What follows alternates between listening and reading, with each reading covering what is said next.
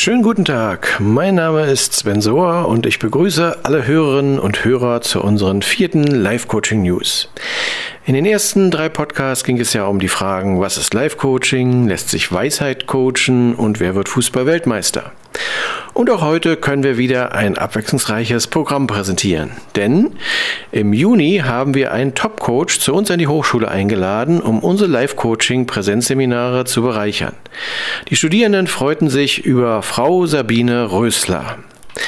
Sabine ist von Hause aus Hotelkauffrau und Betriebswirtin und arbeitet seit nunmehr etwa 20 Jahren als Beraterin, Trainerin, Business Profilerin für das Management in mittleren und höheren Führungsebenen.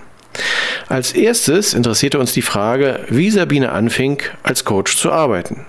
Und ich habe mich mit 35 selbstständig gemacht ähm, in einem Anfall von Naivität, Arroganz, Mut und ich war, hatte eine Hotelkarriere hinter mir und habe gedacht, jetzt weiß ich ja, wie die Welt funktioniert. Und das hat sich dann als Irrtum herausgestellt, aber erst ein bisschen später. Und ich habe mich damals selbstständig gemacht mit einem Assessment Center für emotionale Intelligenz. Also da war Empathie auch schon drin. Und ähm, mir ging es darum, herauszufinden, welche Neigung hat ein Mensch und welcher Job passt gut zu diesen Neigungen, egal welchen Abschluss man gemacht hat. Weil ich habe Betriebswirtschaft studiert und Zahlen sind nicht so mein Ding. Das kriegt man sehr schnell raus. Und dann habe ich gedacht, solche Leute wie mich muss es mehr geben. Und so habe ich angefangen, mich selbstständig zu machen. Das Blöde war, dass es nicht so eine riesen Nachfrage danach gab. Ähm, aber was das Gute war, nachdem mein Geld sehr, sehr alle war, dass mich ähm, ein, zwei Kunden gefragt haben, kannst du nicht auch beraten? Und dann habe ich das gemacht, was Frauen gern machen. Männer sind ein bisschen cooler. Ich habe mich dann erstmal ausbilden lassen und damals kam so das Coaching raus und dann habe ich mich bei Klaus Mücke in Potsdam ähm, ausbilden lassen als so hypnosystemischer Coach. Ja, zwei Jahre, es war super spannend. Und dann habe ich angefangen, erste Beratungen zu machen. So kam das. Ja, hallo, ich bin der Georg. Ähm, ich habe eine Frage, nämlich wie entwickelt man, oder ich glaube, dass es so ist, aber Erfahrung ist immer besser als Glauben und Wissen. Wie äh, kriegt man das oder bekommt man Selbstvertrauen, dass man Leuten helfen kann mit der Erfahrung oder war das so ein Schritt, ah, jetzt habe ich Selbstvertrauen, ich helfe Leuten und dann geht man raus oder kommt das mit der Erfahrung? Also ich habe zwei Schwestern, eine ältere und eine jüngere. Und ähm, ich würde fast sagen, es ist mir ein bisschen in die Wiege gelegt, weil meine Schwestern extrem unterschiedliche Persönlichkeiten haben. Und da fing, glaube ich, dieses Vermitteln schon an. Das weiß ich aber heute erst, ja. Und, ähm, und im Hotel lernst du Menschen sehen. Also wenn es eine der großen Gaben dieser Phase ist, ich war so zwölf Jahre äh, im Hotel, äh, ist Menschen erkennen zu können. Und wenn du Nachtschicht hast, am Anfang so, ne, an der Rezeption, ich habe Hotelkauffrau gelernt, ähm, da erzählen dir Menschen Dinge und du lernst fragen und zuhören. Das habe ich auch erst hinterher kapiert. Aber das hat mir, glaube ich, auch sehr, sehr geholfen. Und ich hatte dann noch mal so ein, ähm, nach meinem ersten Crash sozusagen als Selbstständige bin ich drei Jahre in eine Personalabteilung gegangen und dort habe ich äh, die Abteilung geleitet und da habe ich auch noch mal was über Sprache und Business-Sprache und so gelernt. Ähm, und ich glaube, diese Kombination und mein Interesse an Leuten, also mich interessieren Menschen einfach. Und mich interessieren sie auch deshalb, weil wenn sie über sich erzählen, muss ich nicht über mich erzählen. Das ist jetzt gerade für mich echt eine große Herausforderung. Ähm, das hat mir sehr geholfen. Also meine, mein Zuhören wollen, mein Interesse hat mir geholfen und dann macht es die Erfahrung. Aber ich war schon immer ein bisschen mutig, glaube ich auch. Ich wusste das nicht, aber ich glaube, ich bin auch mutig. Und es gibt so eine Definition von Coaching, die mir sehr liegt und die ich sehr mag, wenn ich die mit euch teilen darf. Äh, die ist leider nicht von mir, aber ich mag sie sehr. Ähm, ein, dass ein guter Coach dumm ist, frech ist, faul ist, langsam ist und keine Lösung hat. Und ich finde, das beschreibt mich auf eine wunderbare Art. Ähm, also dumm nicht im Sinne von Intellekt, sondern was damit gemeint ist, meines Erachtens, ist, dass man ähm, es nicht besser weiß als der Klient, sondern dass wir eher dafür da sind, ähm, die Gaben, die jemand hat oder die Stärken oder die Fragen, die jemand hat, sozusagen ähm, reflektierend oder hinterfragend heben, aber das macht der Kunde. Und also das ist herrlich, du musst dich im Grunde nicht wahnsinnig viel vorbereiten, außer eine große Liebe und Hingabe zu haben zu dem, was kommen könnte und keine Angst vor dem, was kommen könnte. Also frech. Äh, äh, dumm. Frech ist sowieso was, was ich mag. Es ist ähm, so, ähm, genau, also so ein bisschen ketzerisch zu sein, sich zu trauen, auch in die, ein bisschen in die Ecken zu kratzen und auch mal einen Finger in der Wunde zu lassen. Da brauchst du ein bisschen so Hutzpe oder sowas, Frechheit. Das ist auch ganz schön. Ähm, langsam, das ist nicht so meine Stärke. Ähm, hat keine Lösung, das ist, äh, mag ich sehr, weil die Haltung ja dahinter ist, keinen Ratschlag zu geben, äh, sondern wirklich eher laut zu denken. Das ist übrigens, was ich auch sehr mag in unserem Beruf, dass wir nicht wissen müssen, sondern dass wir im, übers Lautdenken, übers Fragen, äh, über selber auch was dabei lernen, ähm, total wachsen können. Das, das, mag ich am meisten an dem Beruf. Dass du zwar jemanden begleitest, dafür auch noch Geld bekommst und selber was kapierst übers Leben. Das mag ich sehr. Was war es noch, das fünfte? Dumm, frech, faul? Ja, das, äh, das mag ich auch. Naja, also ich mache manchmal auch Trainings äh, für, für, für Menschen.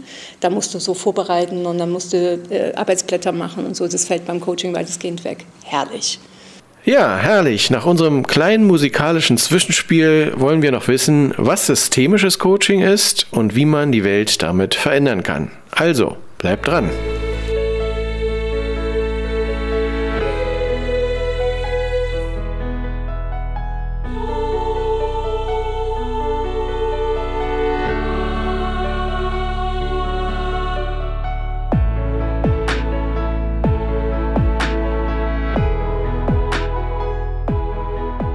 Ich möchte mal eine Frage äh, weitergeben, die wir auch heute Vormittag schon hatten, weil wir haben ja hier auch verschiedene Module, wo wir uns ausbilden, wo wir eine Klausur schreiben und wir haben uns unter anderem in diesem Modul auch mit systemischem Coaching beschäftigt.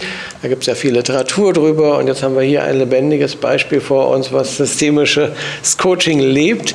Deswegen würde ich gerne mal aus deinem Mund hören, nach der reichhaltigen Erfahrung, die du hast, was ist aus deiner Sicht eigentlich das Herzstück, der Kern von systemischem Coaching? Ich sage mal, was es für mich ist weil alle, die jetzt Definitionen geschrieben haben und Definitionen geschrieben haben, drehen sich vielleicht, ähm, drehen ihre Bücher um. Also für mich ähm, ist der Mehrwert von systemischem Coaching, ähm, dass du dir das Individuum als System anguckst, also biologisch, psychologisch, und dass du, und das mag ich total, dass du mit der Änderung, die du natürlich durch das Coaching versuchst zu erreichen, also Haltung, Verhalten und so weiter, dass dieses Verhalten immer auch eine Wirkung auf dieses Thema hat, in dem du dich bewegst. Also Familie, Freunde, Verein und so weiter. Und das dir mit anzugucken, also was macht das System mit dir, aber was vor allen Dingen macht dein sich veränderndes und am Coaching idealerweise veränderndes System in der Wirksamkeit auf andere. Und mein Lieblingsbild ist dazu, dass wir wie so ein Mobile äh, zusammenhängen. Und wenn ich jetzt an mir als ein Teil des Mobiles arbeite, also wie so mal, kennt ihr das, ne, wenn so über Kinder, wenn man so an einem Teil zieht oder rüttelt oder es berührt, Veränderung, dann hat das eben auf das gesamte System mobile eine, eine Wirkung. Und das ist etwas, was mich treibt und was ich mag. Und diese Idee ist für mich, ähm, ich glaube, einer der Treiber, dass wir eben wirksam sein können, egal an welcher Stelle eines Systems wir stehen, ähm, dass wir vielleicht nicht immer gleich sichtbar, aber dass wir eine Wirkung erzielen. Da das mag ich. Ich mag diese Idee sehr. Hm. Das ist ja nebenbei gesagt auch hochaktuell im Rahmen der Chaosforschung, ne, das berühmte Bild von dem Schmetterlingsschlag in, äh, hier bei uns, der einen Wirbelsturm in Südamerika auslösen kann oder umgekehrt. Ne?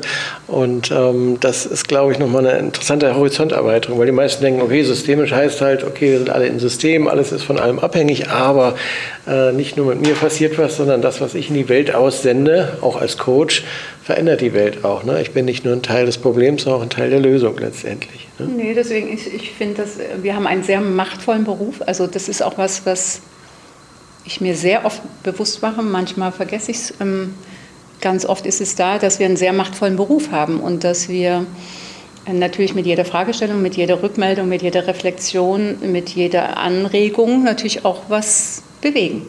Und das, also ich glaube, dass Coaching ganz viel mit Haltung zu tun hat, mhm. weißt du ja, aber ich sage es hier auch nochmal.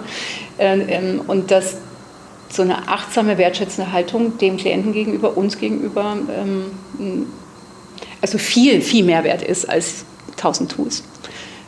Weil wenn du diese Haltung hast, dann oder eben so eine öffnende, wertschätzende, interessierte Haltung hast, dann ist die Miete schon halb drin. Und dann ab und zu nochmal Auftragsklärung. Ähm, ja, ich will nochmal so ein bisschen auf das Systemische zurückkommen, in Bezug Systeme verändern, beziehungsweise Weltveränderung. Also ein bisschen idealistischer Gedanke kommt gerade daher. Ich hatte irgendwie letztens eine Diskussion mit einer Freundin und sie meinte so, ja, du als Coach, du kannst zwar irgendwie ein paar Menschenleben verändern, aber ich studiere Jura und wir machen die Gesetze und dadurch wird die Welt verändert. Und ich war auf jeden Fall nicht ihrer Meinung, aber trotzdem haben mir irgendwie so ein bisschen die Worte gefehlt. Und du hast gerade davon gesprochen, dass sehr viel Verantwortung dahinter steckt. Und ja, deswegen finde ich deinen Gedanken zum Idealismus, was Weltveränderung im Coaching angeht, ganz interessant. Ja, also ich finde, die Juristen könnten ja gerne mit uns zusammenarbeiten, weil äh, manche Gesetze ähm, könnten vielleicht den einen oder anderen Blick äh, von unserem Berufsstand vertragen. So sage ich das mal mit Augenzwinkern. Also ich, ich denke, die, die Juristen sind auch wichtig und äh, ja, und Idealismus übrigens ähm, ist mein, einer meiner größeren Werte. Mm, und da passt der Beruf gut dazu. Und nicht zu jeder Persönlichkeit passt, glaube ich, dieser Beruf. Ähm, also wenn jemand zum Beispiel sehr, sehr viel Sicherheit braucht, sehr stringent ist, sehr, sehr, sehr, sehr strukturiert ist, dann kann das auch manchmal sozusagen ähm, eingrenzend äh, wirken. Und gleichzeitig denke ich, für jeden Coach gibt es auch einen Klienten. Also äh, lasst euch ja nicht abhalten, wenn es mal mit einem nicht klappt ähm, oder nicht so leicht ist. Es gibt für jeden Coach-Typ auch Klienten. Ja, tatsächlich. Es gibt für jeden Coach auch Klienten und, so möchte ich aus eigener Erfahrung hinzufügen, natürlich gibt es für jeden Klienten auch einen Coach. So viel für heute. Das war Top-Coach Sabine Rösler, mit der ich auch zusammen ein Buch mit dem Titel Feel Good, eine Reise mit der positiven Psychologie geschrieben habe, in dem wir unsere Erfahrungen als Coach austauschen und auch einige Übungen vorstellen. Sabine Rösler zu Gast bei uns an der Deutschen Hochschule für Gesundheit und Sport im Studiengang Life Coaching. Unser nächster Jahrgang beginnt übrigens im Wintersemester in Berlin und wahrscheinlich auch erstmals in München-Ismaning. Wir haben noch ein paar Plätze frei und freuen uns über jeden, der sich für Coaching begeistert. Wer sich dafür interessiert, sollte unsere nächste Sendung nicht verpassen. Da erzählen nämlich Studentinnen und Studenten, die bereits im Live-Coaching sind, von ihren Motivationen und Visionen für die Zukunft. Ich bin Sven Sohr und verabschiede mich als Leiter des Studiums für heute. Bis nächsten Freitag. Alles Gute und Tschüss.